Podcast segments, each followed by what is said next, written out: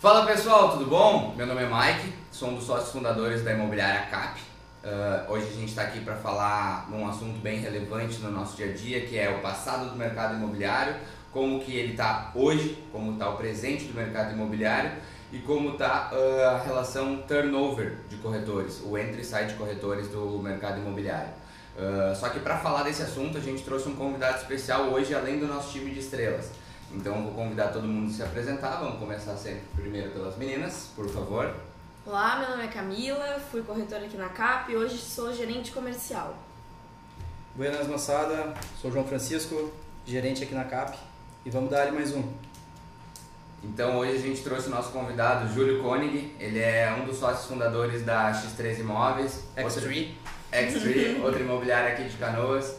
Então, Júlio, fala um pouquinho da tua história aí, o que, que te trouxe até aqui, sobre o que, que a gente vai conversar hoje. Dá uma introdução para o pessoal que não te conhece conhecer.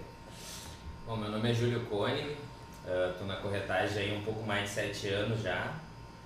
Estou há três anos, fechando os três anos já com a, com a imobiliária X3 Imóveis, meu parceiro. Uh, a gente vai falar um pouco sobre o que foi o mercado imobiliário, o que é o mercado imobiliário, o que vai ser o mercado imobiliário, o que a gente espera que vai ser o mercado imobiliário.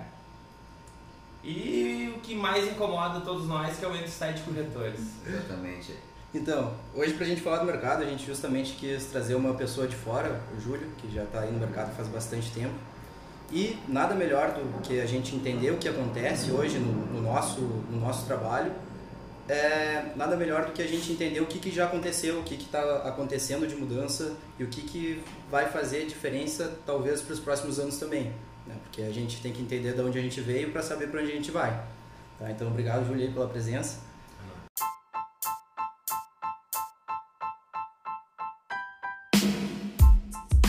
Então tá, pessoal, acho que pra gente começar falando do, de como a gente tá, a gente tem que começar falando de onde que a gente veio. Então vamos começar falando então sobre como que o mercado imobiliário era, uh, principalmente como que era feita a captação, como que os corretores captavam os clientes, como que eles atendiam, como eles faziam o pós-venda. Acho que isso é um assunto bem relevante porque mudou muito, mudou muito. Uh, o corretor raiz já não é a mesma coisa do que a gente tem hoje. Hoje a gente trabalha muito com a parte Nutella da corretagem, a parte mais simples, mas nem por isso ela perdeu valor. A diferença é que agora a gente consegue otimizar o tempo e isso faz com que muitas vezes o trabalho se torne um pouco preguiçoso. Mas diferente de antigamente, o corretor ele tinha que fazer tudo na, no braço mesmo. A captação, por exemplo, ele fazia muitas vezes esperando o cliente no plantão e desse um, dois clientes que ele tinha na semana, ele tinha que tirar outros clientes para o mês inteiro dele. Bater perna na rua também, Bater perna na entregar rua. panfleto, ter plaquinha com, a, com o nome, com a foto, com o endereço, às vezes com número residencial para ligar. Muita ação de rua era feita antigamente, né? Exatamente. Hoje, já, Júlio? Bastante. Como é que era? Bastante calor peguei. Lá. Pranchetinha no braço, prancheta né, no braço.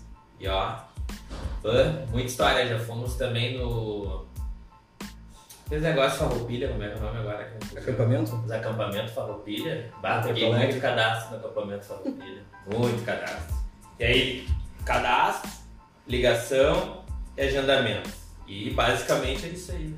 Nada de Facebook, nada. Quantos clientes No braço. costumava atender assim? Lembra? Ah, tinha que pegar uns 50, 60 cadastros e começar a ligar. É que antes o pessoal atendia mais o telefone, né? Hoje é mais difícil de fazer ligação, porque hoje uma ligação, na realidade, está entrando muito para dentro do, do, da vida do, do, do cliente, do né? cliente. Porque hoje, em tempos de WhatsApp, ligação é a prova de amor, né? Tem, É, tem esse meme. Mas, mas é isso aí. Então, eu não cheguei a pegar tanto essa, essa época de, de só plantão, só ligação. Então, quando eu cheguei, já era mais normal. Essa, já estava mais instaurada essa cultura de publicar no Facebook, de usar as redes sociais. Mas o que eu consegui perceber bastante foi a, a dificuldade de adaptação de alguns corretores mais antigos. Então, porque como eles trabalharam já há 10, 20 anos como corretor, só ligando, só ficando no plantão, eles não, às vezes, têm uma dificuldade para aceitar essa mudança. Eles não querem dar esse outro passo, não querem ter um, um Facebook, não querem botar dinheiro no Facebook, no Instagram e acabam só recorrendo aos meios antigos. Mas hoje já não é a mesma forma que a gente usa para chegar no cliente. É, eu acredito muito que hoje o modelo de imobiliária que existe, ele se deve muito ao modelo antigo de corretor. Porque o que acontece? Um corretor vai lá, se destaca, uma hora ele quer abrir uma imobiliária, e se ele já tinha essa visão passada do negócio, essa visão ultrapassada do negócio, de panfleto, ligação, fazer call center, acaba que ele repassa isso para o modelo de negócio dele. Então, muitas das imobiliárias mais tradicionais ainda têm essa forma de trabalho, justamente porque o corretor que, que é o dono dessa imobiliária, ele foi ensinado dessa forma. Então, hoje as imobiliárias novas que estão surgindo já entram com uma pegada um pouco diferente, mais focada no online, mais focada na captação digital. Uh, é uma interação com os novos corredores muito diferente do modelo tradicional. Então, eu acho que o, pelo mercado imobiliário ser é, um dos motivos do mercado imobiliário ser tão obsoleto hoje ainda é por conta da velha guarda que não se desapegou dessas ferramentas tradicionais de captação. Na minha opinião, né, devido a tudo isso que o Mike, o Chico e o Júlio comentaram, uh, qualquer corretor ou qualquer imobiliário que faça algo diferente hoje já ganha um destaque uh, muito superior a todas essas imobiliárias que seguem uh, nesses padrões antigos do, do, mercado imobiliário. Então, na verdade, não tem muito mistério de como se destacar. Só tem que saber o que fazer. Não ter vergonha, não ter vergonha, não ter medo de fazer. É, tu tá aberto para todas as mudanças, né? Esse é o grande problema. Ninguém os antigos corretores, a antiga velha guarda que a gente costuma brincar aí, uh, eles não estão, como o Chico falou, eles não estão querendo a mudança. Né? Ou quando eles querem a mudança, eles vão lá e colocam 100, 150 reais no Facebook e acham que o Facebook vai garantir alguma venda, garantir cliente para eles e a gente sabe que não é. É mais uma forma de captação, né? Facebook é só uma ferramenta, mas quem tem que dar a força, dar, lapidar o, a pedra bruta que é o cliente, que é a captação, que é a forma de atendimento, é o corretor. Isso é só uma ferramenta a mais. Só para ajudar a situar o pessoal que está ouvindo, talvez seja o primeiro podcast que eles estão ouvindo, para o pessoal entender melhor, Júlio. Quanto hoje, mais ou menos, tu investe por mês em Facebook? Seja ou só para ti ou para imobiliária. Pessoa é? física, bah, eu mesmo. Ah, em torno de mil, mil duzentos no Facebook. Mil, mil duzentos. No Facebook, Instagram, né? Certo. Não, é certo. É, é, importante a gente dar esses dados que pode ter gente que está ouvindo. Mas o que, desculpa, o que não determina que eu gastar mil, mil duzentos reais por mês no Facebook vai me gerar um número X de venda. Isso que, que, que, é muito complicado hoje, colocar na cabeça até do pessoal mais antigo e até do pessoal mais novo. Sim, sim. Hoje o pessoal acha que eu anunciando, eu fazendo um, enfim, um anúncio no Instagram, uma publicação paga, enfim, vai me gerar cliente, vai me gerar venda.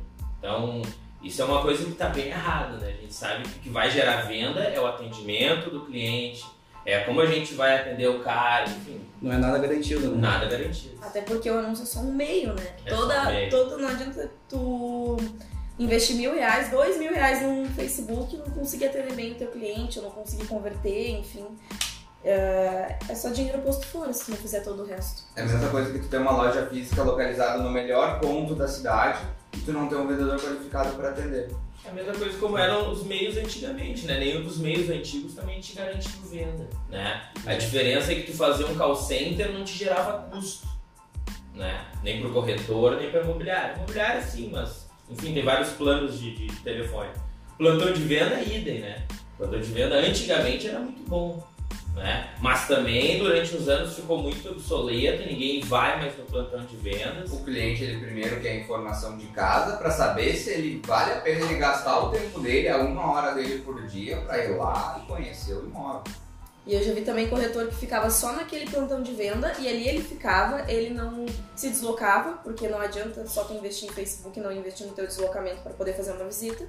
E ele ficava lá esperando o cliente chegar e contando com a sorte ou contando com chegar a vez dele numa roleta e não ir para outros locais. A diferença de vender um ou dois ou três ou ganhar mil, dois mil, três mil vai se dar na quantidade de clientes que tu visita, no quanto que tu investe nisso e na tua capacidade de deslocamento e querer ir até aquele cliente também, porque nem sempre ele vai chegar batendo na tua porta.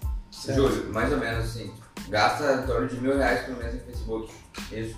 Isso. Mais ou menos quantas vendas tu fez já esse ano? Ah, esse ano, É. cara, média de três vendas mês, né? Vai dar. Não vale a pena investir Mais os ou mil reais? Vale, né? Mil reais por ano dá quanto? 12 mil por ano. É, Mil reais por mês, 12 mil 36 por ano, né? Não, Hum, carro 12 zero. É que a gente fala pros corretores novos, né, até os antigos, que, pô, mas é mil reais. Os caras acham, ah, meu Deus, gastar mil reais de investimento. Mas a gente fala direto. Não existe nada hoje no, no, no- no mercado que vai te trazer grana se tu não botar, se tu não investir.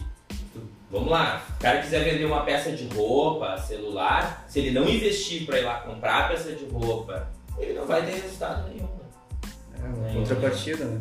E vale a pena ainda. Eu acho que o mercado mudou para melhor, desde o que eu vivi, o que eu vivo hoje. Eu sou totalmente a favor da tecnologia. Uma coisa que eu acho muito ultrapassada é o tal do panfleto. Me desculpem todas as construtoras, para mim, para botar tudo no lixo os panfletos. Eu acho que o panfleto não serve para nada. Mas é porque Minha ainda, opinião- tem, porque ainda tem muito corretor antigo que É, pede. minha opinião, panfleto é digital ali. Acabou, acho que é só coitada das árvores, né? Exato. Não serve pra Ah, nada. eu acho importante a gente quantificar esses valores, porque tem muito corretor que tá- pode ser o primeiro podcast que está ouvindo, que não tem essa bagagem, não tem essa vivência, e acho importante para eles poderem usar como base. Ah, mas eu botei mês passado 50 reais, 200 reais no Facebook e não, não vendi nenhum. Isso é só um meio, não é fácil, a gente tem que, tem que treinar com a ferramenta todo dia. E é importante quantificar porque realmente vale a pena. É um investimento que tu faz, mas tu tem um retorno se fizer bem feito. Né? Não dá pra fazer duas semanas o anúncio, um mês e larga fora, fala- achar que não adianta. Achar que ele vai fazer milagre. É, tu... Pode ir. Eu acho que o cara tem que ter coragem, né? De mais nada. Coragem e ser proativo. Eu acho que o que definiu o corretor antigamente, por mais que antigamente exigia plantão, ah, panfleto e call center, o que definiu os corretores antigos que mais venderam foi a proatividade dele, porque tinha. Antigamente também tinha várias outras formas. Conheço corretor que, enfim, fez ação de rua em frente do empreendimento quando não tinha nada, era só mato. Ele estacionou o carro, ele levantou o porta-mala do carro e ele fez ali o piratinha dele na frente do empreendimento. E ele vendeu sempre. O cara que ficava esperando o plantão ficar pronto, ah, a cadeira tá ali, o ar-condicionado tá ali.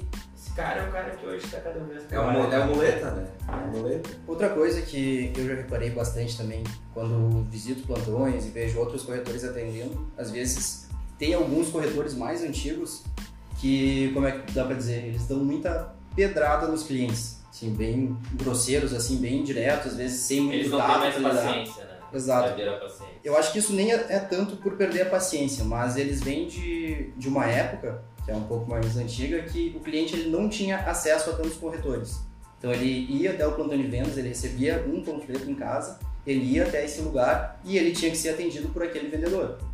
Hoje, como a gente tem Facebook, Instagram, tu clicou em um anúncio de, de apartamento, de casa no, no Facebook, tu vai começar a receber uns 13 por dia. Então, se tu não é bem atendido nessa primeira vez, tu vai perder o cliente, sim ou sim, porque o cliente tem a fase dele de especular, tem, ah, só quero saber como é que funciona, quero saber o que, que é que tem, quero saber como é que faz, quero saber quanto é que é, quero ir visitar. Então ele tem diversos, diversas etapas, ele tem um caminho que ele segue e se o atendimento não for bom, eu acho que já vai perder direto antes. Eu acho que não tinha essa concorrência tão grande, pelo menos nessas ferramentas, né, nas redes sociais. Concordo contigo. Antigamente o corretor vendia, ah, a corria a venda, apesar do corretor. Hoje em dia, cara, se tu não prestar um atendimento no mínimo, muita qualidade, é difícil, cara, vender. É difícil. Porque tem muita oferta. Tem muita oferta. Muita oferta, muita concorrência no mercado. E isso de, do atendimento, ah, ser bom ou não, vai muito também de como o corretor vê ah, a venda naquele momento. Se ele vê que é só um número ou mais uma pessoa que vai dar ah, dinheiro para ele, com certeza ele não vai se preocupar que ele tá realizando um sonho, que tem uma pessoa que tá interessada ali, que tem uma pessoa que tá com um problema, que quer esse problema resolvido, ou que quer mudar de vida, ou que tá casando e agora quer subir um nível com essa pessoa. E aí, com certeza, vai ser só mais um atendimento, vai ser só mais uma pessoa que chegou ali, não vai ter a magia do negócio e, consequentemente, vai dar venda depois para outro corretor que atendeu melhor. É, eu costumo dizer o seguinte, eu acho que cada, cada vez que o teu telefone toca, que eles te chamam no WhatsApp, no cliente, eu acho que tem que olhar para aquele telefone, que nem disse a Camila, e imaginando a cifra, né? Acho que todo cliente que entra no WhatsApp, ele, eu já olho para ele como, não, né? falando questão de corretor mesmo, né? Porque eu vejo muito corretor que o cliente está ali, está chamando no WhatsApp e ele espera uma hora, uma hora e meia, ou responde no outro dia. Cara, eu olho para aquele cliente ali no WhatsApp e digo assim, meu Deus, tá ali a oportunidade de fazer a minha cifra que eu preciso no final do mês. Eu acho que isso falta muito. Uh, agilidade no atendimento. Isso, eu acho que assim, é o que mais pesou para mim em todo esse tempo de Facebook, com todo esse meio que tá todo mundo anunciando, eu acho que o que pesa hoje é a agilidade no atendimento. Entendeu? O cliente chamou, tem que atender na hora. Com certeza, Mas... porque se não atender, alguém vai, né? Porque ele não clicou só em um anúncio. Mas assim, tu concorda também que chegou aquele cliente ali.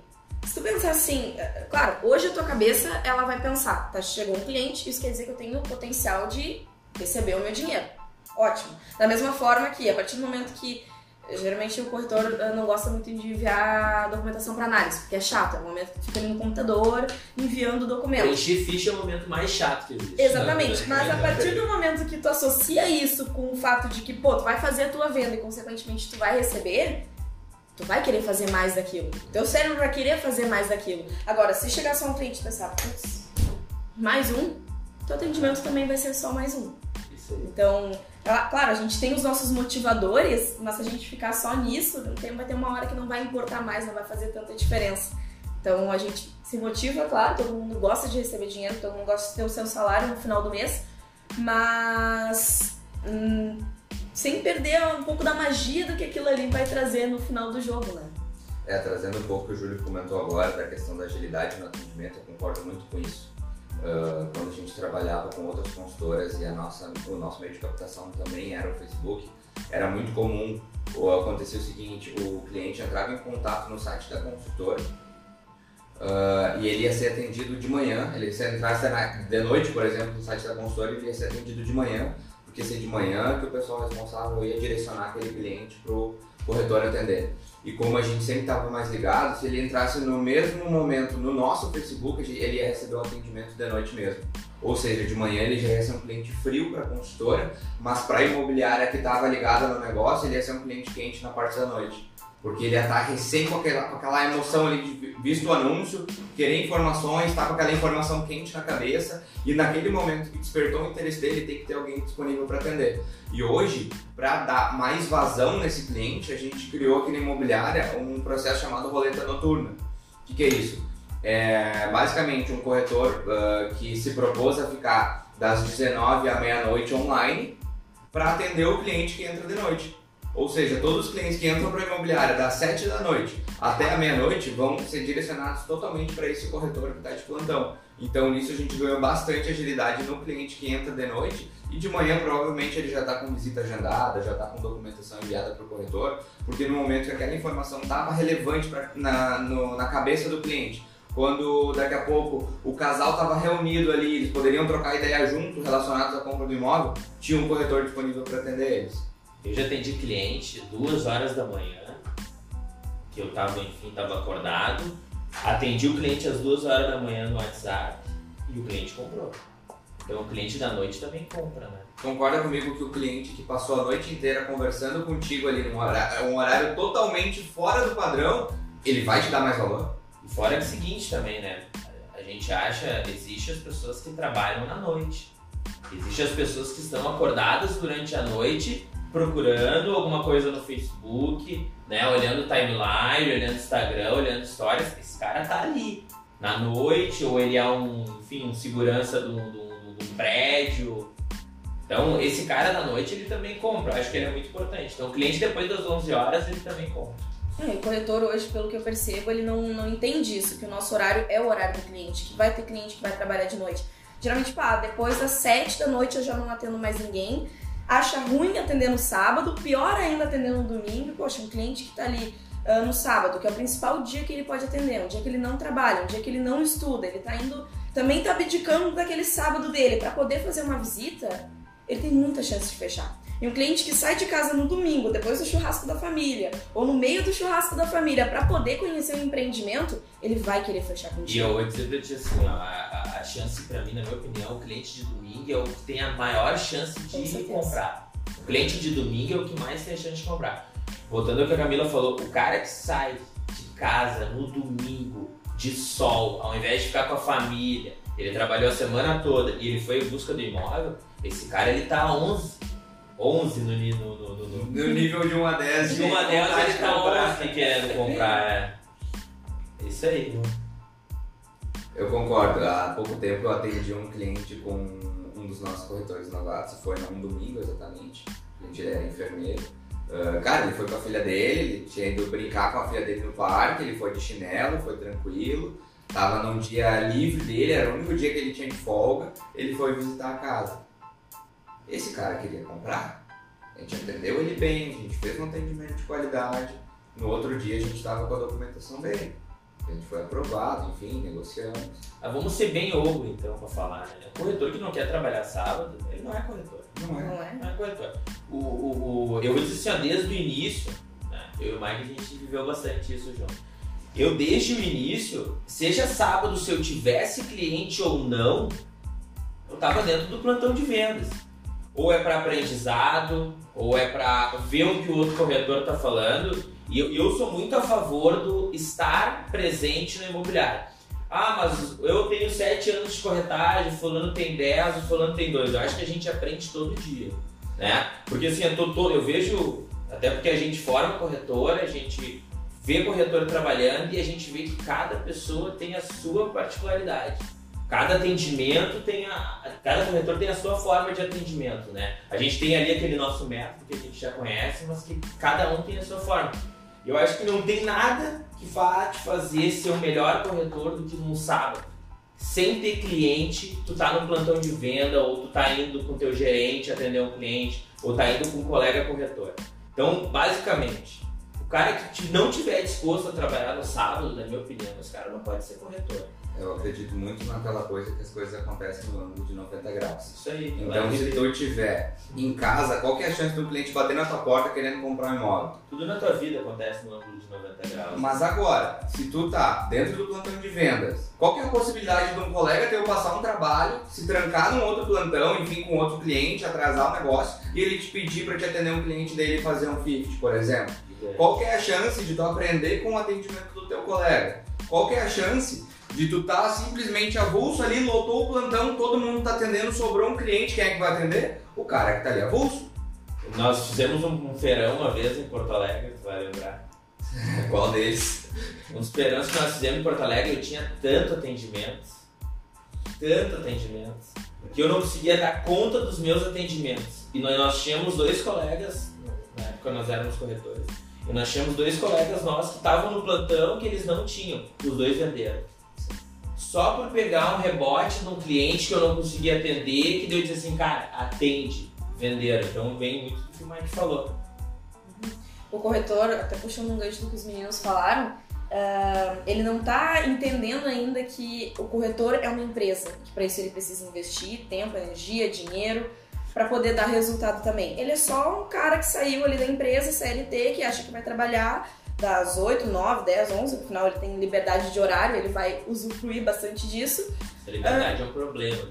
É um problema às vezes. E hum, vai cumprir aquele horário de segunda a sexta e, poxa, é isso que dá para fazer no momento, né? E se conformar com isso. Então, só para contextualizar o pessoal um pouquinho, ah, a gente vai entrar no assunto de por que, que normalmente os corretores entram, saem da corretagem, por que eles não se mantêm por que, que a rotatividade de corretores é tão grande no mercado imobiliário. É, e um desses principais motivadores é justamente isso que a gente tocou no assunto agora, que é a falta de responsabilidade do corretor, uh, ele entender que ele é responsável pelo resultado dele, como a Camila falou, ele é uma empresa, uh, então se é a empresa dele, ele é o próprio chefe. Ele não pode ficar esperando que tenha alguém ali puxando ele toda hora. Vai ter eventualmente, com certeza mas isso não pode ser, ele não pode esperar essa reação, ele não pode ter essa reação reativa a alguém puxando ele, tem que ser uma reação proativa. Então, normalmente, quando a pessoa entra no mercado imobiliário, ela se depara com esse tanto de liberdade que se tem, com esse tanto de autonomia, precisa ter bastante responsabilidade com os seus horários, com as suas tarefas, com as suas rotinas. Então acho que até por isso que aqui na imobiliária a gente está tentando diminuir um pouco uh, essa falha comum que os corretores têm, criando uma rotina para eles, com o que eles deveriam fazer de segunda a sábado ali, para eles terem uma rotina semanalmente produtiva, mensalmente produtiva e diariamente produtiva. Eu acho que bem importante, uma das principais, um dos principais fatos desse turnover, né, desse entre sai de corretor, é que muitas vezes o corretor de imóveis, o profissional, ele não é levado a sério essa profissão. Tá? Então, tanto pelo por quem está entrando na área, que às vezes que é, acha que é só um jeito de ganhar bastante dinheiro fácil, Rápido. de, é, de uma forma rápida. Realmente é, tem como tu ganhar bastante dinheiro de forma rápida, mas fácil não é. Uh, e também muito pelo, pela forma que a sociedade em si, os clientes também, não só corretor, mas imobiliária, leva o corretor a sério. Por exemplo, quem é que já tomou um bolo de um cliente que confirmou, não apareceu no, na hora da visita, não ligou para avisar, ou chegou duas horas atrasado, achou que tudo bem e vida que segue. Tá? Então, acho que isso de não levar a sério o corretor é, é um descaso que muita gente tem, tanto cliente quanto os próprios profissionais que estão ingressando, que, por exemplo, não se tem com médico. Tá? Então, tu, para ter uma consulta com o médico, tu vai ter que ligar, tu vai conseguir um horário para daqui três semanas, cinco semanas, um mês e meio depois, tu vai marcar o horário certo, tu vai chegar lá no horário certo, tu vai pagar uma fortuna por, esse, por essa consulta, e além disso, tu vai ser atendido duas horas depois que tu marcou. Tá? Por uma consulta extremamente rápida. Tá? Então, E tu não reclama disso. E não reclama, Não e acha que tudo bem. Tudo Tá. bem, o médico pode. O médico pode, mas às vezes o corretor que saiu do né? que também saiu do almoço da família com do almoço da família, deixou de ir, não tomou a, a cervejinha ali no final de semana para poder atender bem o cliente. Chegou no plantão e o cliente nem tchum, nem bola, nem para avisar. Tudo bem não ir, tá? Mas dá uma avisada, é bom. E eu acho que essa falta de seriedade que é levado com, com a profissão influencia bastante no- na forma como o cliente se relaciona com o corretor e também como os novos corretores já entram com essa mentalidade no mercado. Com certeza. Eu tive corretor uma vez que ele me perguntou, poxa, se é tão fácil ser corretor, por que, que um monte de gente não consegue ficar? né? Não consegue se manter, sai, desiste. E aí, depois que ele teve a primeira decepção né, como corretor dele, teve um cliente ali aprovado que não fechou, ah, eu perguntei pra ele, agora deu pra entender um pouquinho o porquê disso? É que na realidade não é que seja fácil. Pode ser simples, porque a gente já conhece o que dá certo, o que não dá, mas não que seja tão fácil assim. É, um- tem que ter um grande gerenciamento de emoções, né? Porque Muito. uma hora fica muito feliz que o cliente aprova, daqui a pouco o cliente diz que já não quer mais comprar. Então é um gerenciamento de emoções muito forte. O cara tem que ter, tem que ser resiliente para conseguir passar por isso. Mas eu acho que ser fácil, que não ser fácil, aliás, é bom. É bom? Eu nunca vou querer que o mercado imobiliário seja fácil. Porque se for fácil, vai ter todo mundo. Todo mundo vai estar aqui querendo ser corretor. E aí, como já aconteceu várias, diversas vezes, uma, uma, uma grande classe de corretor, ou pessoas tentando ser corretora, voltaram que por vários motivos que a gente está falando, ele não segue na corretagem, né? Enfim, Eu acho importante dizer que o- a corretagem ela tem uma porta de entrada muito, muito ampla, tá? então tu precisa de um curso técnico, fazer um, um técnico de transições imobiliárias e não é, por exemplo, uma faculdade de quatro anos que tu vai fazer, de cinco anos. Então é, ela tem uma porta de entrada fácil, mas para tu se destacar no mercado tu precisa de muito esforço, tu precisa de muita constância, precisa ser uma pessoa que leva a sério o que faz. E para o bom profissional, ele sempre vai ter espaço. Sempre vai ter um cliente querendo comprar, sempre vai ter o que fazer, sempre vai ter, sempre vai ter venda para fazer. Então, bom profissional, acho que até independente da área que seja, ele sempre tem espaço no mercado. E com corretor não é diferente. Júlio, para o pessoal até te conhecer um pouco melhor, assim, o que, que fez com que tu teve, ou tivesse sucesso no, hoje em dia na corretagem, tu acha que foi o fator mais decisivo assim para te trazer até aqui hoje, te trazer o que me aqui, manteve no mercado foi persistência. né? Total. Total. Porque como o início de todo mundo não, nunca é fácil. Nenhum início é fácil. Então a persistência é o que me manteve no mercado. E é o que eu digo para todo mundo. Vamos lá botar assim, se eu fosse dizer uma palavra-chave para corretagem, seria persistência. Mais do que grana, mais do que qualquer outra coisa. A persistência para mim é a palavra X da corretagem. assim, No teu início, opinião. o que quase te fez desistir? Assim? O que, que quase me fez desistir? Acho que grana, né? Eu acho que grana foi, é o que mais faz o cara achar que vai dar errado. Ah, também já passei por tudo isso de o cliente estar aprovado e desistir. Enfim, E o que, que fez com que tu virasse a chave e entendesse, não, depende só de mim. ah, eu sou o meu chefe, eu faço o meu resultado, então. Vamos lá. eu, na realidade, o que, que fez isso foi eu entender o que, que eu estava fazendo errado. Entendeu? Parar de dizer que achar culpado para tudo aquilo, parece meio clichê isso, né? Todo mundo fala, mas é a realidade. Então, o que me fez entender e que me fez virar corretor de verdade, ter ganhos como corretor, conseguir sustentar a família como corretor e viver da corretagem, foi a persistência. E foi quando eu entendi o que eu estava fazendo errado. E o que, que era que tu tava fazendo errado? Captação, ah, demorava, como eu disse antes, eu demorava muito tempo às vezes para responder um cliente. Ah, eu entrei numa época de corretagem antiga, onde tinha que fazer plantão, onde tinha que buscar o cliente num evento que faziam aí aberto ao público. Então, hoje, hoje eu acho o mercado imobiliário mais fácil do que antigamente. Antigamente tinha menos corretores, né? Enfim, porém, hoje a, forma que a gente tem de captação ela tá muito melhor. A tecnologia ajudou demais o mercado Mais imobiliário confortável. mas muito mais confortável, muito mais confortável. Porém, ah, tudo que eu trabalhei durante todo esse tempo me fez hoje estar numa posição confortável, né? Estável na tua profissão, né? Estável. Hoje eu, hoje eu anuncio no Facebook, dentro do ar condicionado, enfim, mas antigamente era complicadaço, bem complicado, bem complicado. Ah, até porque tem, quando eu comecei na corretagem eu tinha 19 anos. Então, pô, 19 anos na corretagem, que não tinha Facebook, não tinha as tecnologias todas, eu tava brigando com um monte de macaco velho, né?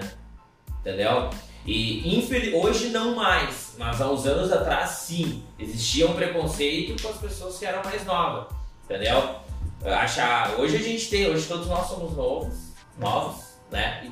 E ainda assim, os corretores que eu vivenciei naquela época já eram mais velhos do que eu. Hoje, velho hoje, então tinha muito preconceito do antigamente, existia também. Meus primeiros atendimentos, o cliente olhou para nossa, mas como tu é novo, achei que tu era mais velho. É, muito demais, cara. Porque era, era incomum Demais. chegar um, um piazinho desse tamanho para atender um cliente. Chegar com um guri de 19 anos, que é um guri, 18, 19 anos, e dar confiança pra ele que tu vai vender, que, que ele vai vender o, o, o teu sonho, o teu imóvel, né? Bem Pô, mais caro que comprou na vida. bem mais caro que talvez vá comprar na vida, né? Talvez nunca vai comprar outro bem tão caro, né? Ou vai ou não. Então, isso é complicado. Isso é foi mais difícil. Já quando veio o Facebook, essa loucura de Instagram, isso aí mudou. Porque todo mundo era todo mundo, né?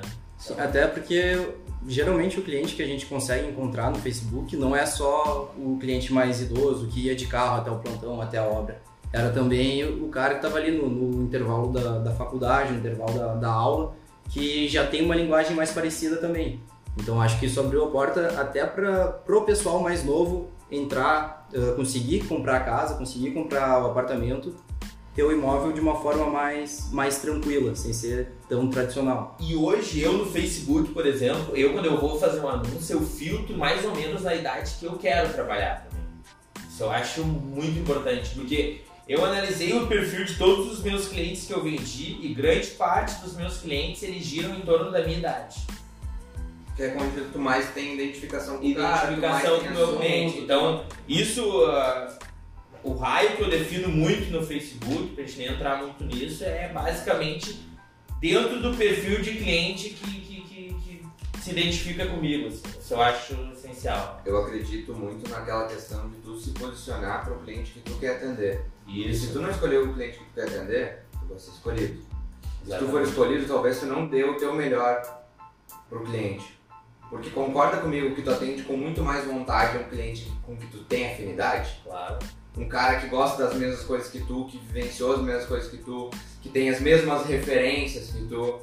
É diferente tu atender um cliente que, cara, não tem nada a ver com a tua geração, um cliente que tu não tem assunto, tu não tem tanta conversa, não vai fluir também, não vai conectar também. Tanto que ah, quantos clientes a gente vira amigo também, né? Nossa. que pareiam, pa- são parelhos com a nossa idade, enfim, que a gente acaba virando amigo, aí entra um pouco no pós-venda, vem muita indicação daquele cara, porque aquele cliente se identificou contigo, ele gostou da forma que tu atende, o oi, o olá, a forma de abordagem desse cara mais novo, na minha opinião, que é o cliente que condiz melhor comigo, assim, é diferente, entendeu? A gente consegue falar com ele de, de, de enfim, até dá pra usar uma gíria ou outra no meio da, da, da conversa, porque não, não é uma coisa ultrapassada, É natural. ele tá, é, é natural, ele vai entender aquilo que a gente tá falando. Isso eu acho que cara.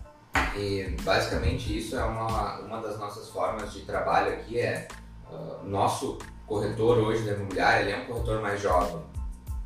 E não tem por que ser diferente, porque se a gente atende um cliente mais jovem, pô, é mais fácil de conectar com o cara, é mais fácil de identificar, não vai ter aquele preconceito estabelecido. Ah, mas só puxando um gancho que tu falou na- em relação ao pós-venda, tu costuma fazer pós-venda com teus clientes, Júlio? Sim. E como é que normalmente faz? Qual é que é a- o teu contato Como o nicho de imóvel que eu trabalho hoje, ele, ele me dá a possibilidade de eu levar o cliente até a residência dele, né? Que hoje eu vendo na realidade opções de bairro planejado. né, Então, isso me, me, me, me possibilita levar o meu cliente até a casa dele, real. Diferente da venda de um condomínio fechado, que eu não consigo entrar no condomínio, mostrar para ele o que vai ser, porque é mais difícil. É uma obra que é difícil de entrar. Já num bairro planejado eu consigo negociar uma proposta com o cliente dentro da casa dele. Isso pra mim é diferenciado, né? Tu conseguir pegar o cara pelo braço, ligar pra ele, cara, vamos lá ver tua casa, a gente já consegue ir até tua casa, ou porque a rua já tá pronta, enfim. E tu levar o cliente, eu acho que esse pra mim é o melhor pós-venda, né? Aquela fotinho básica na frente da casa, eu acho que esse pós-venda é demais.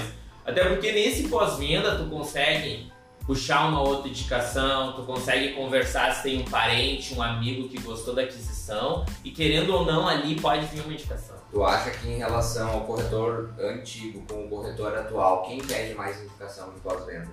Eu acho que o corretor antigo, eu acho que ele pede mais indicação no pós-venda.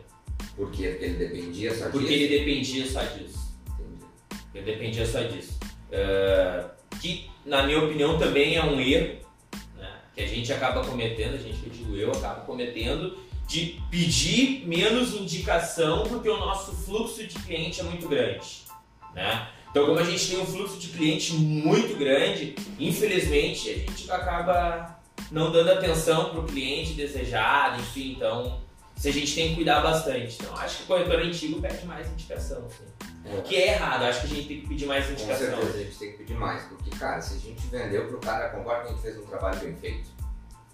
Com certeza. Dificilmente o cliente compra o imóvel, ah, se acha que está sendo lesado, que acha que não está fazendo um bom negócio.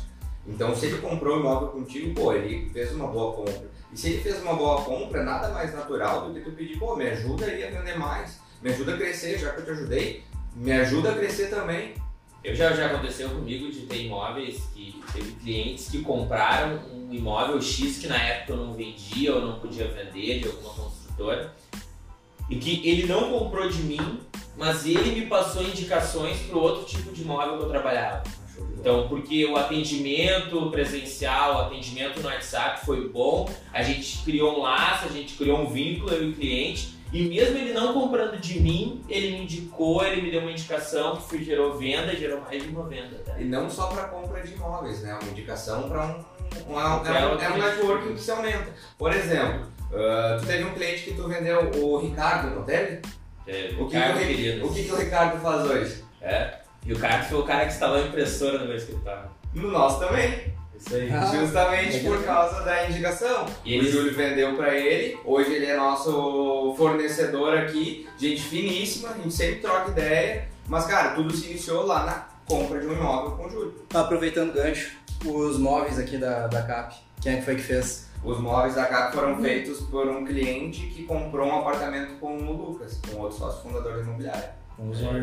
É, a gente acaba conhecendo bastante gente, a gente acaba, querendo ou não, fazendo um network bem grande.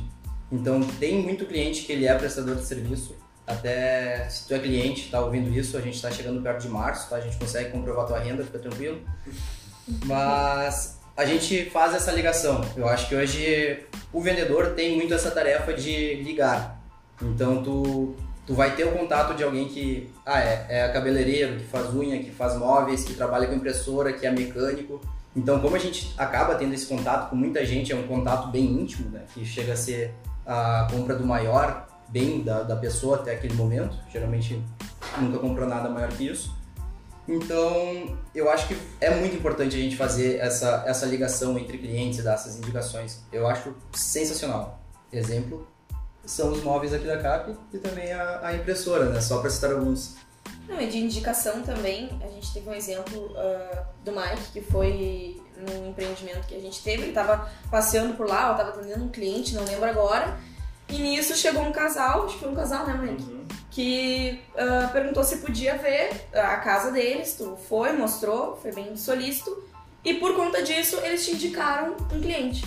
Cara, acontece muito em alguns plantões uh, chegar cliente só pra. Ah, quero ver onde é que é a minha casa, porque quando comprou não estava construída, não consegui identificar onde que ia ser de fato a casa dele. O corretor não fez aquele pós-venda de O corretor não fez pós-venda, o cliente chegou lá avulso no plantão, oi, queria olhar minha casa, sei o quê. O corretor vai lá, aponta pra onde é e deixa o cliente sozinho. Isso quando fala que não foi ele que, não, que vendeu, então ele não vai também poder mostrar. Muitas vezes a pessoa vai com os amigos ver o imóvel. Exato. Vai com a família ver o imóvel. Então, é, eu, eu, um pouco desse, a gente falou mais cedo ali sobre o sobre os bolos que a gente leva do cliente.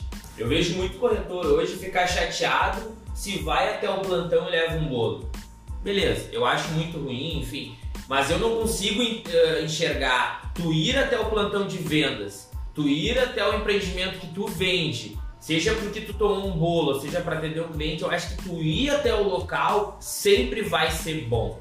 Sempre vai ter o que aprender. Ah, por exemplo, cansei de tomar bolo, de chegar até os empreendimentos e eu tá ali. Aí eu pensava, o que eu vou fazer agora? Eu tirava foto, eu, eu chamava um cliente, perguntava se ele estava ali na volta, mandava foto, essa é a tua casa.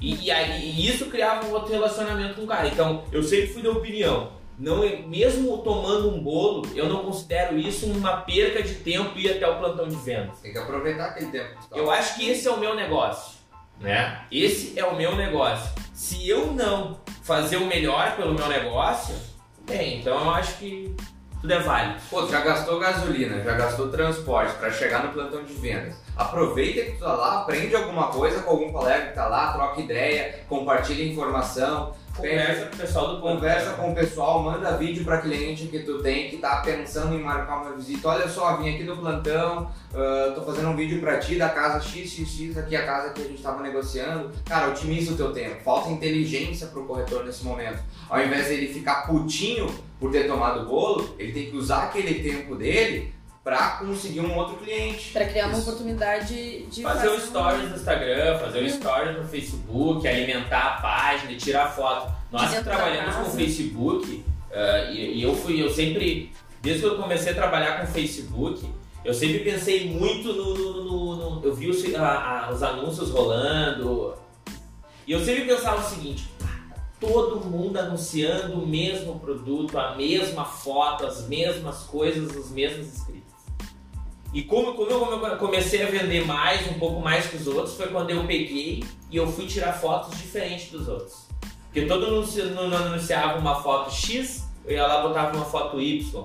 E o Facebook entendia que aquilo ali era uma novidade. Aquilo ali não era algo repetitivo.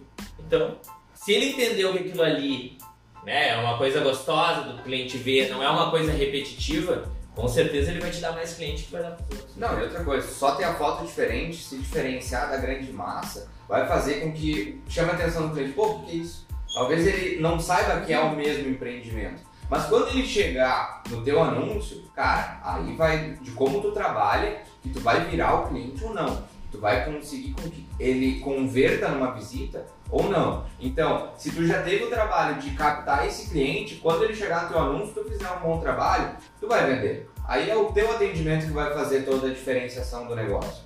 E aí o cliente que poderia ser atendido por um cliente eh, por um corretor mediano, se ele for atendido por um corretor acima da média, aí dá diferença. Eu acho que isso vem de encontro com a proatividade também, entendeu? Com certeza. Eu, eu vejo muita, desculpa, Gil. eu vejo muita gente anunciando também, fazendo anúncios, enfim, e, e bota o dinheiro no Facebook, ou enfim, isso vem de encontro que a gente falou antes de perder dinheiro, de não aproveitar, enfim. Eu acho que o, corretor ele acaba sendo preguiçoso com o Facebook né? Essa corretagem mais nova, ela acha que a, as redes sociais são a única forma e é o único jeito que ele vai conseguir vender. Também não é, a gente sabe. Então, isso é, é, muito de proatividade. O cara não faz um anúncio novo, o cara não inventa algo diferente. Ele fica naquela mesmice só injetando dinheiro naquele anúncio que não tá bom. E ele não tem a.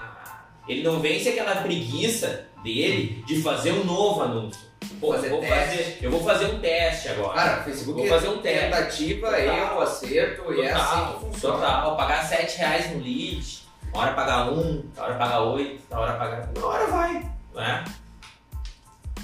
Um, eu só gostaria de trazer um assunto que eu acho que é bem importante para a gente tratar aqui, que na, em relação ao turnover, esse entre e sai de corredores, um, uma coisa que, a, que motiva muito esse entra e sai é simplesmente o, o corretor não saber lidar com os altos e baixos do mercado. Acontece com muita frequência. Uh, uma hora o crédito habitacional está muito fácil de se obter, outra hora está mais restrito, outra hora o cliente não está tão interessado, outra hora o cliente está interessadíssimo. Então ele saber lidar com isso, saber lidar com uh, os altos e baixos da própria carteira de clientes também é muito importante. Então ele saber a hora que ele tem que anunciar mais, saber a hora que ele tem que anunciar menos. Uh, muitas vezes por achar que sabe o momento de parar o anúncio, ele acaba baixando o, a carteira dele de clientes, consequentemente demora para ter um, um novo giro. Então, justamente nesses altos e baixos, quando chega no baixo, quem não consegue lidar com essa frustração geralmente cai fora. É um dos momentos que que a pessoa fala, ah, deu pra mim, não é pra mim, eu vou, vou tentar outra coisa, vou ser Uber, vou ser outra coisa. E o que, que eu acho que é muito importante, até uh, aproveitando o ganho dos estudiantes que a gente está falando. Por exemplo, ah, foi no plantão, marcou com o cliente ele não foi. Então, ah, aproveita esse tempo, faz, tira foto, faz outras coisas. Por quê? Porque a gente tem que se preocupar com as coisas que estão no nosso alcance, tá? Então, o cliente dar um bolo não está no teu alcance. Depende do cliente, dele honrar com o compromisso que ele teve de ir lá no plantão e visitar a casa.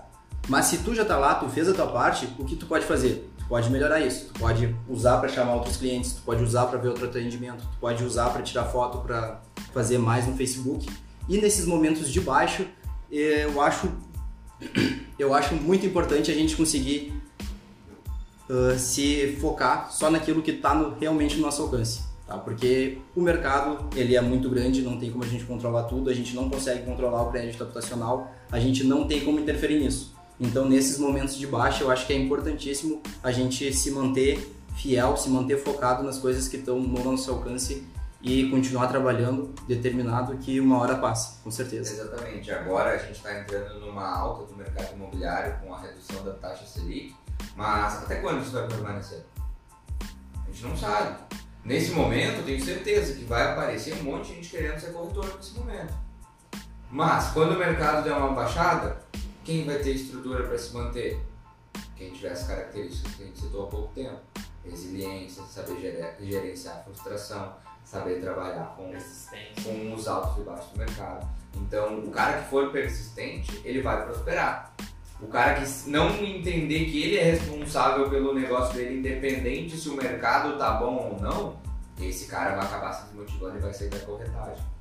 Então, é nesse momento que a gente costuma separar o joio do trigo.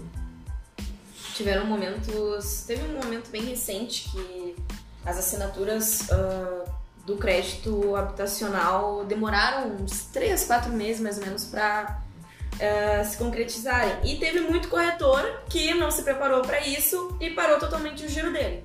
ficou, ah, eu não, não recebi ainda, não fechei ainda negócio, então eu vou ficar assim até voltar a, o normal. E, bom, voltou normal, não tinha giro, não tinha venda. Uh, muitos clientes ali talvez não fecharam porque depois de um certo tempo é preciso fazer uma reanálise, uh, mudou alguma condição e agora os caras estão tentando se recuperar. Eu acho que foi nesse momento, né, foi ali pela metade do ano, questão de junho e julho, que a gente deu uma. colocou o pé no fundo. Colocou o pé no fundo. Não é porque o mercado não está excelente agora que eu vou tirar meu pé. Não, eu já sei que isso acontece todo ano. Então, pô, nesse momento eu vou pisar pra caralho. Exatamente. E é nesse momento que a gente colocou mais grana de captação, que a gente uh, fez mais treinamento para os nossos corretores, que a gente focou na maturação dos corretores novatos e hoje a gente está aí prosperando por conta disso. Não só por conta disso, mas isso teve grande influência na velocidade de maturação do nosso time. Até porque a velocidade de compra de cada cliente é muito é muito diferente. Tem cliente que vai te vai visitar no sábado, no domingo ele te mandou a documentação, na metade da semana já está aceita a proposta e ele, menos de uma semana, já comprou imóvel. Seu cliente fast food. Fast food. e esse, esse cliente é, é muito bom, porque é muito rápido, ele está querendo muito, mas nem sempre é assim. Tem muito cliente que leva dois, três, quatro, seis meses para fechar a venda. Então até aconteceu com um corretor nosso, novo aqui, que ele aprovou, acho que em uns quatro meses, uns seis clientes. Então ele estava tava captando, estava atendendo, estava pegando documentação. O cliente aprovado não está fechando. Então tem que meter o pé mesmo, tem que tentar, porque se desistir não vai. E o que aconteceu com ele? Vendeu, vendeu. Quantas vezes ele fez no primeiro mês de venda dele? Fez três, fez três vendas. E um desses clientes era de quando? Um era de agosto, ele fechou agora em novembro. E o outro também era de não sei se era de agosto ou, outubro. Mas era um dos clientes antigos que não fechou naquele momento porque ele não estava no tempo certo de compra dele, a condição não estava bem bacana, mas quando de fato o mercado melhorou para a condição financeira daquele cliente, possibilitou com que ele comprasse. Exato. Então o fato de manter o contato, manter o relacionamento com o cliente, por mais que ele não tenha fechado naquele momento, fez com que o cara, três meses depois, conseguisse fechar aquele negócio. E essa parada, voltando, desculpa, voltando à parada no mercado, que deu, enfim, que muita gente parou de anunciar, saiu, foi o melhor momento que nós tivemos de anúncio do ano. Porque todo mundo saiu, parou. Até achavam que trabalhavam, né? No, no, na, na caixa, acho que pararam junto, assim. E foi o momento que mais veio o cliente, foi o momento que nós lá também na X3 colocamos os dois pés no fundo, porque quando aquilo acabou, a gente colheu os frutos e foi bem bom. Então estamos colhendo os frutos até agora, daqueles 3, 4 meses Sim, que provaram. Meter o pé, deixar o pé lá no fundo, quando está na baixa, quando vem a alta, volta o resultado. É. E até para se prevenir, né? Porque se tu acha que tem possibilidade de cair algum negócio, ou tu tá lidando com a baixa no mercado, cara, tu tem que fazer o dobro, porque daí tu não vai correr risco de sair prejudicado. Se der tudo certo, tu vai colher exatamente aquilo que tu plantou nesse tempo de baixa enquanto estava todo mundo parado. Exatamente. Tu ter a consistência de fazer o que tu tem que fazer todos os meses faz com que no final do ano o teu resultado seja interessante. Porque tu não precisa vender 3, 4 todos os meses, mas na tua média, uh, depois anual, tem que ser interessante, porque senão tu não consegue te manter. E o tempo de recebimento da comissão, que às vezes pode demorar um pouco por conta de assinatura, enfim, é um fator que muitas vezes faz com que ocorra uh, saída de corretor e chegada de outros corretores também. O corretor não consegue se preparar para aquilo e a gente entende que num primeiro momento pode ser um pouco desafiador, né? Mas já vi uh, corretor que tinha acabado de fazer a primeira venda e achou um absurdo ter que esperar 20, 30 dias para receber. Não aguentou, saiu já no primeiro ou segundo mês de corretagem. Desavisado, né? Aqui quando a gente vai contratar um corretor, a gente explica, cara, olha só, 50 dias. É, eu já passo 90. Eu já passo 90, porque, cara, se tu vender nos primeiros 30, vai que dê uma merda e teu cliente demora um pouco para assinar na caixa, que demora um pouco mais para te receber tua comissão. Cara, tu tem que ter no mínimo 90 dias de segurança. No mínimo, no mínimo. Se tu tiver isso, cara, é muito difícil dar errado. Se tu seguir o que tem que ser feito, tu vai vendendo no primeiro mês, primeiras duas semanas. Então, seguindo a lógica, em 45 dias tu já tá com a tua primeira comissão no bolso. Mas vai depender do esforço do cara e da responsabilidade dele. Aí recebeu aquela comissão, fica ali dois meses sem quase fazer nada, daí até receber de novo mais 60 dias. E assim vai, sempre pedalando. Isso quando o corretor não faz um mês bom, acha que tá rico. Vai lá, para total de trabalhar, começa a tirar férias antecipada. E aí demora para ter aquele giro de novo de clientes. Férias eternas, né? É. e aí acaba fazendo com que as férias temporárias dele se tornem férias eternas porque ele não soube lidar com aquele dinheiro. Que ele não sabe que aquela, aquele, aquele comissionamento não vai vir todos os meses da mesma forma. A menos que ele coloque o mesmo nível de empenho todos os meses, cada vez mais. E aí a gente também tem que trabalhar com a variação do mercado. É, Os caras têm que estar informados também do que está acontecendo, né? Vender todo mês, enfim, vender todo mês, nem todo corretor, seja ele bom, seja ele ruim, nem todo corretor vende todo mês, né? Tem, Ah. sempre tem o fast food aquele. Tem o cliente fast food que vem, tem o cliente que é a indicação, tem o cliente que tu vai trabalhar um, dois, três meses para vender para esse cara, né? Tem uma base que também tu tem que começar a puxar a base. Isso é uma coisa que ah, eu cobro bastante do pessoal que é puxar a base, puxar a base, puxar a base. Tem gente que não gosta de puxar a base, mas tem cliente na base. Pô, mas esse cliente que tu já tem na base é um cliente que já te conhece, tu já conhece ele, ah, a- o atrito na ele rodou comunicação. no mercado gigantescamente. Ele foi em todas as ele foi em todos os corretores. E daqui a pouco tu pegou naquele momento, no dia que ele consultou o CPF dele, que ele não tá mais na SPC. É naquele momento que ele vai te largar a documentação. E ainda mais o cliente que tu já pagou por ele, né? Então, tu já pagou por, por aquele anúncio no Facebook, tu já tem o contato dele, tu já tem essa intimidade. Então, isso é bem importante. Acho que apo- costuma bastante por a gente alimentar muito o funil, ter uma prospecção muito alta agora por conta de Facebook, redes sociais em geral. A gente não dá tanto valor para esse cliente da base, que já foi pago, que já está lá no funil, que devia ser rebatido de tempos em tempos e sempre buscando mais gente nova que tu não, não sabe quem é, não sabe de onde vem, não sabe o que se O alimenta. cliente não sabe quem é tu. Exato. Então, se tu já tem esse cliente, já tem esse primeiro contato, o atrito na comunicação é muito melhor. É muito mais fácil ele seguir o atendimento contigo, que já sabe de toda a história dele, já sabe o nome do filho dele, já sabe com quem que ele mora, já sabe a situação financeira dele, já te explicou os problemas, já ajudou ele a resolver alguma coisa, do que tu captar um cliente novo e ter todo esse primeiro contato novamente. Então é muito mais fácil com que ele resolva o problema que já existe com um cara que já conhece o problema dele, do que apresentar o problema dele para um outro. O cliente da base tem o checkpoint, né? Já, já, tem já passou aquelas fases iniciais, é só continuar o jogo a partir dali. Exatamente. Já tem É um checkpoint. negócio muito mais simples. Então, manter esse relacionamento é muito importante. Mas, Júlio, tu... a gente estava no assunto de turnover. Ah, tu comentou ontem na conversa que a gente teve que tu tem pouca gente na tua equipe. Tu acha que esse é um dos maiores motivos de tu ter um turnover baixo? Acho, acho que também. Por quê? Pelo, porque eu consigo dar uma atenção maior quando a equipe é menor. A, atenção consegue ser mais exclusiva para o corretor.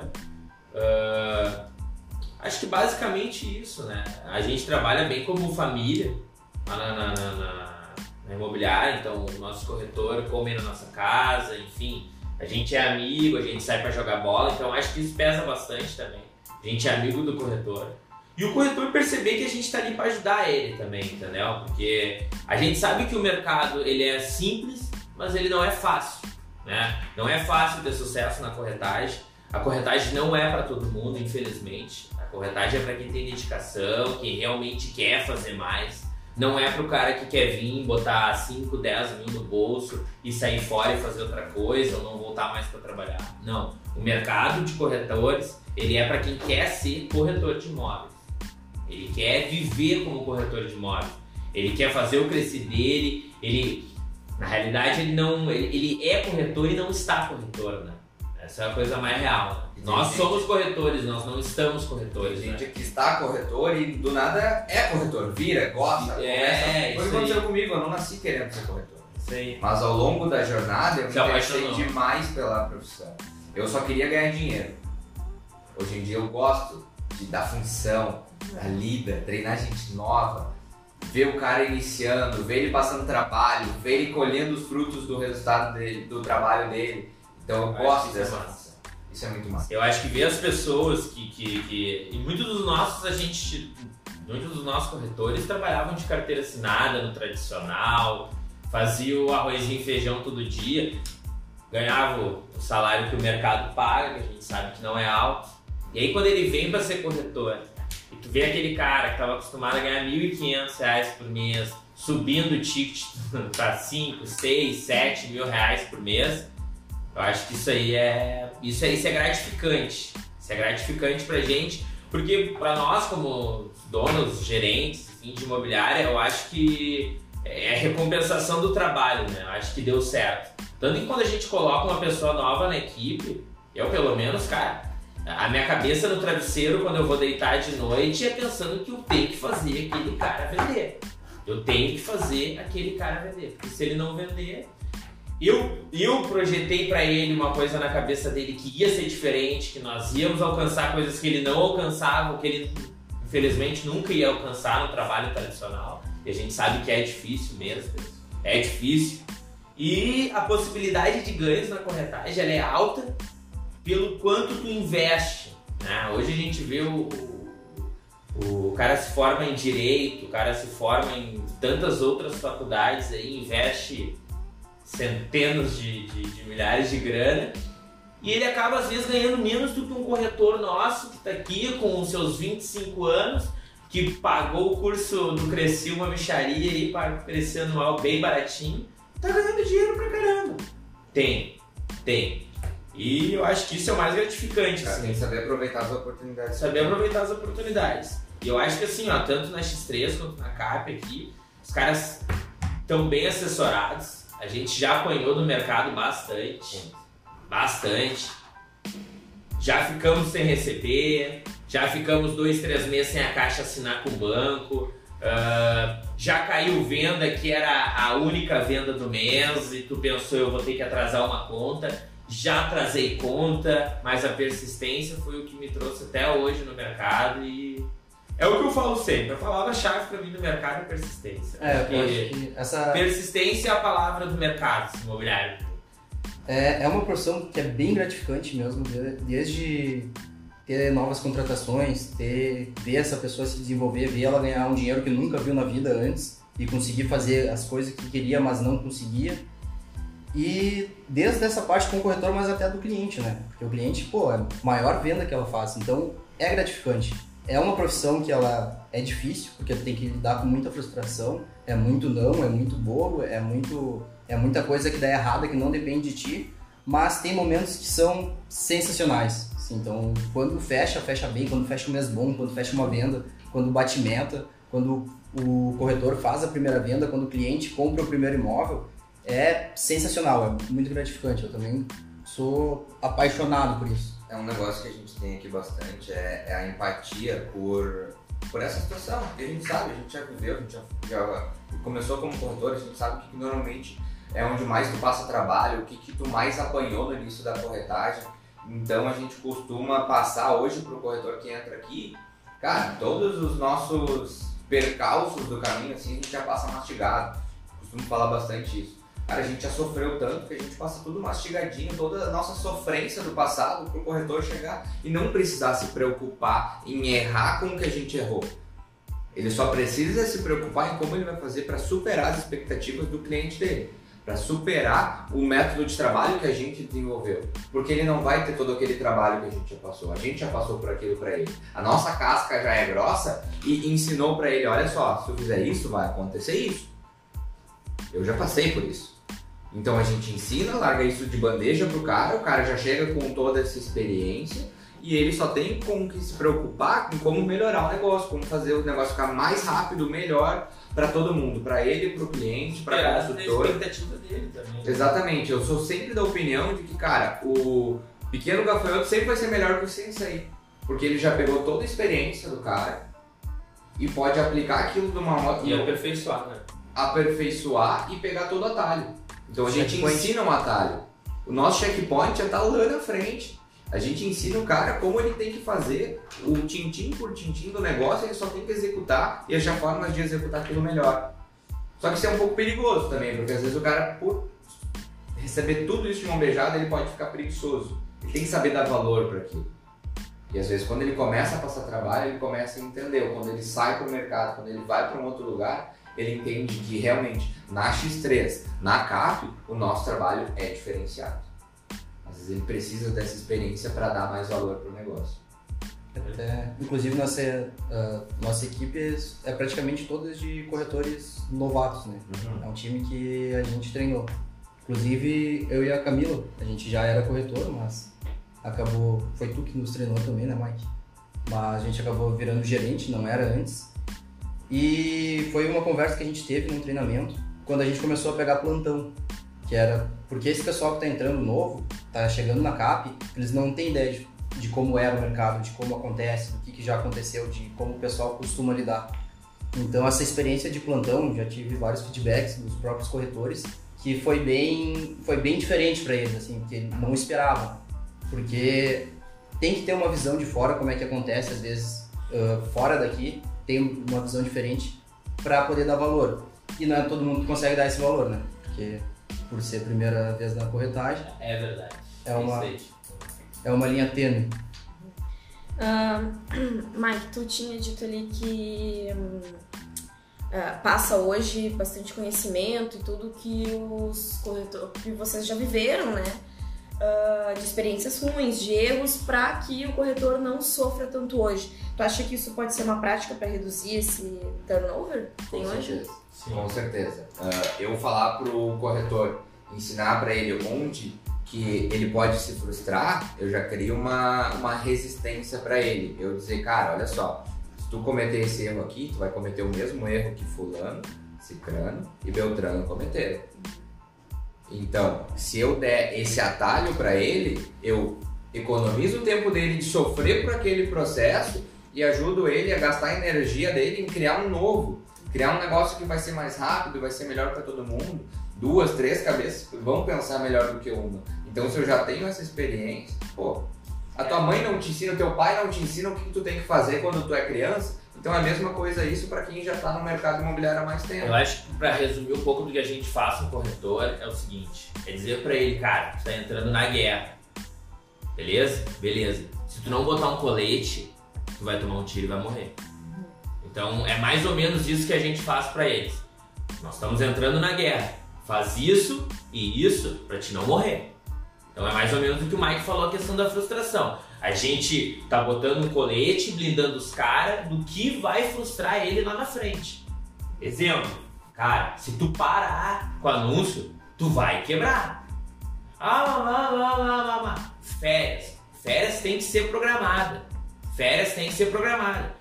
Quando a gente começa um negócio, a gente fica, enfim, um ano, dois anos aí sem férias. E a gente sabe que é assim, né? Então, ele tem que aprender também, por exemplo, eu vejo muito corretor agora, mês de dezembro, nós estamos acompanhando pelos próprios anúncios que a gente está fazendo que não tem corretor trabalhando. É verdade. Não tem corretor trabalhando.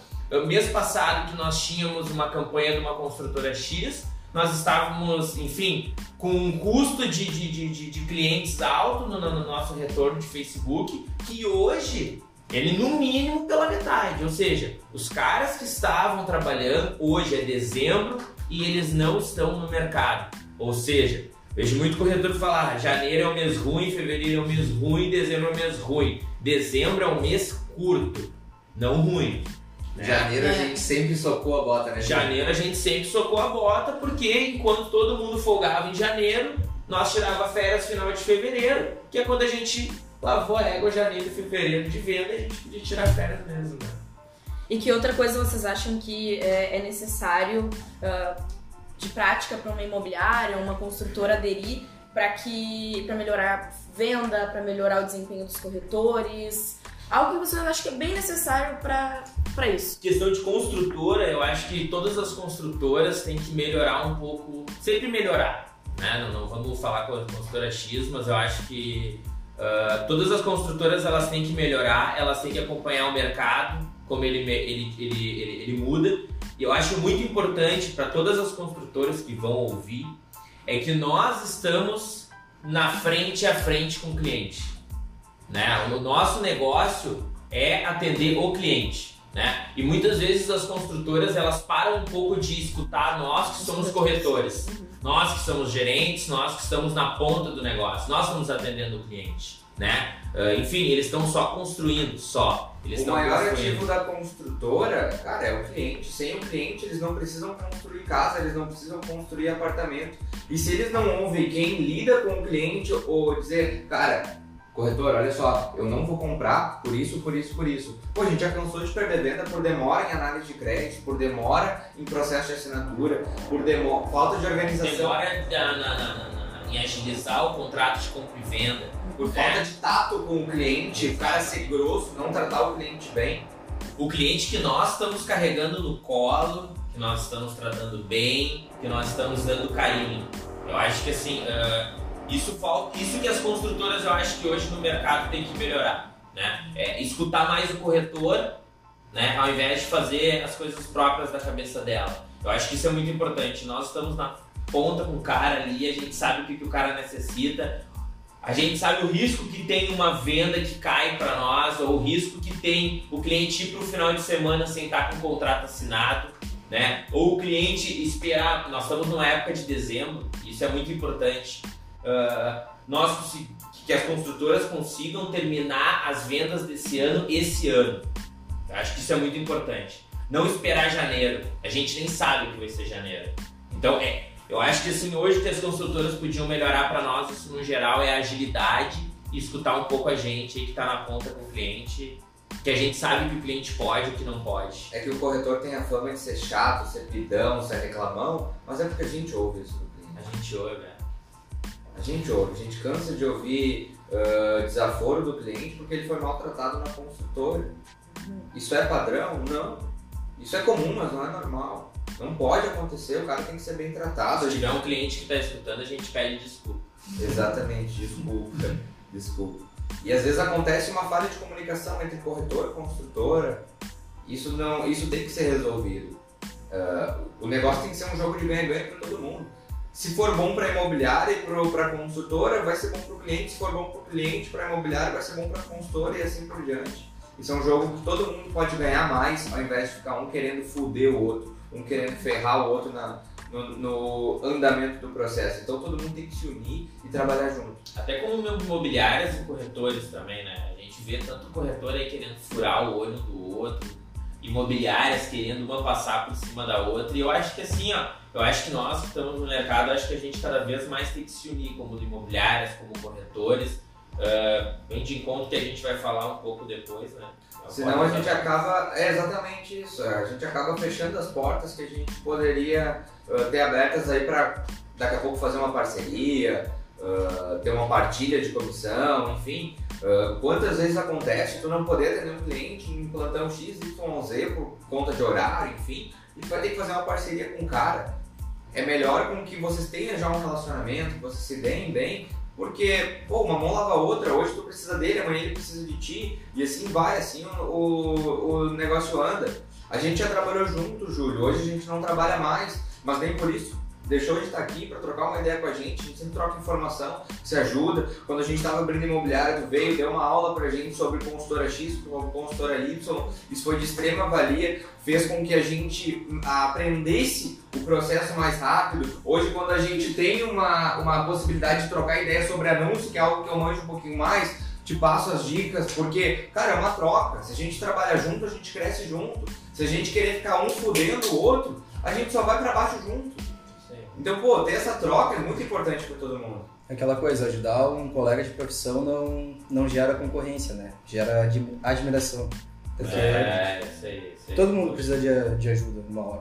Uma hora ou outra todo mundo Eu acho que assim, a base da vida é que todo mundo está aprendendo todo dia, né? Ninguém sabe tudo, né?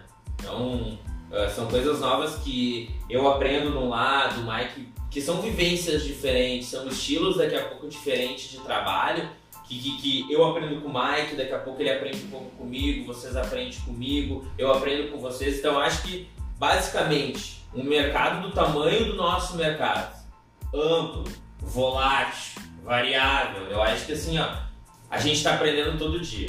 Todo dia. Esse ano, esse ano nós estamos em dezembrão já acabando. Então esse ano, cara, que eu tive de experiências esse ano no mercado imobiliário, cara, vai me formar um outro Júlio, uma outra empresa, uma outra X3 Imóveis em 2020. Certeza. E essa troca é muito Certeza. importante pra gente crescer. Muito importante, muito importante. Cara, é, parece meio errado, assim, mas eu agradeço que a Caixa parou dois, três meses. Porque ela me ensinou que isso pode acontecer novamente e quando isso acontecer, nós temos que estar preparado para esse baixo do mercado. Isso eu falo demais pro pessoal. Tudo na vida, seja pessoal, profissional, ela tem altos e baixos. Tu tem que te preocupar em, nos momentos baixos da vida, tu tá preparado para superar aquilo e cada vez crescer mais. Acho que isso é o que eu, é o que eu penso direto, assim. O ultimato te fortifica, né? É isso aí.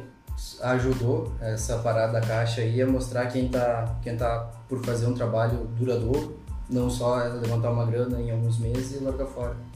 É, é importante. Exatamente. É na dificuldade que a gente vê, né? É na dificuldade que a gente aprende. Exatamente. A gente para de reclamar e vai à luta porque a gente realmente quer. Né? Júlio, eu quero te agradecer por essa troca de ideias que a gente teve aqui agora. Essa- sem dúvida, isso vai gerar muito valor para quem está nos ouvindo. A intenção é essa. Eu queria pedir, deixa aí o, o teu Instagram, o Instagram da tua imobiliária, faz o teu merchan aí pro pessoal te conhecer também. Eh, eu queria agradecer também ao pessoal da Cap Móveis aí.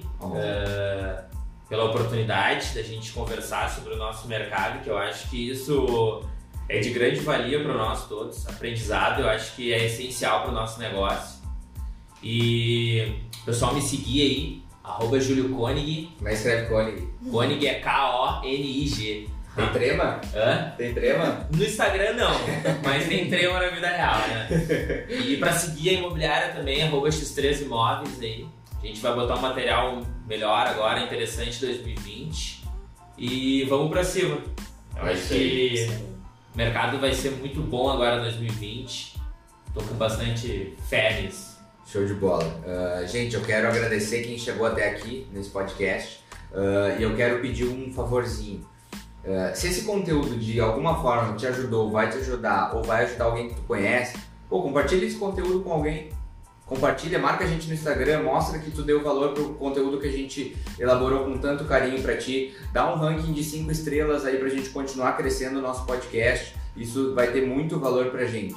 Uh, na descrição desse áudio vai ter todas as nossas redes sociais, inclusive a do Júlio, ali no linkzinho. Então, por favor, continue mandando feedbacks. Isso é muito importante pra gente. Essa semana no Instagram a gente pediu ideias de conteúdos pra gente criar novos podcasts. O pessoal interagiu, foi bem bacana.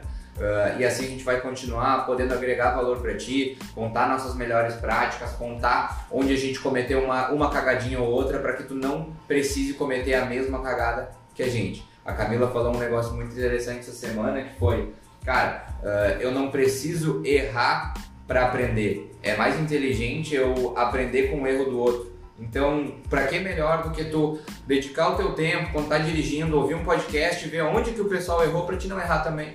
Vai economizar teu tempo, vai economizar tua energia teu resultado vai melhorar. A gente, eu quero agradecer a atenção de todo mundo, agradecer a presença de todo mundo, o Chico, Camila, Júlio.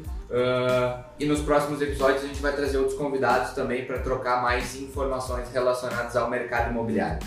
Certo, pessoal? Obrigado pela tua atenção até aqui e até a próxima e tchau! Falou! Valeu, galera. Tchau, tchau.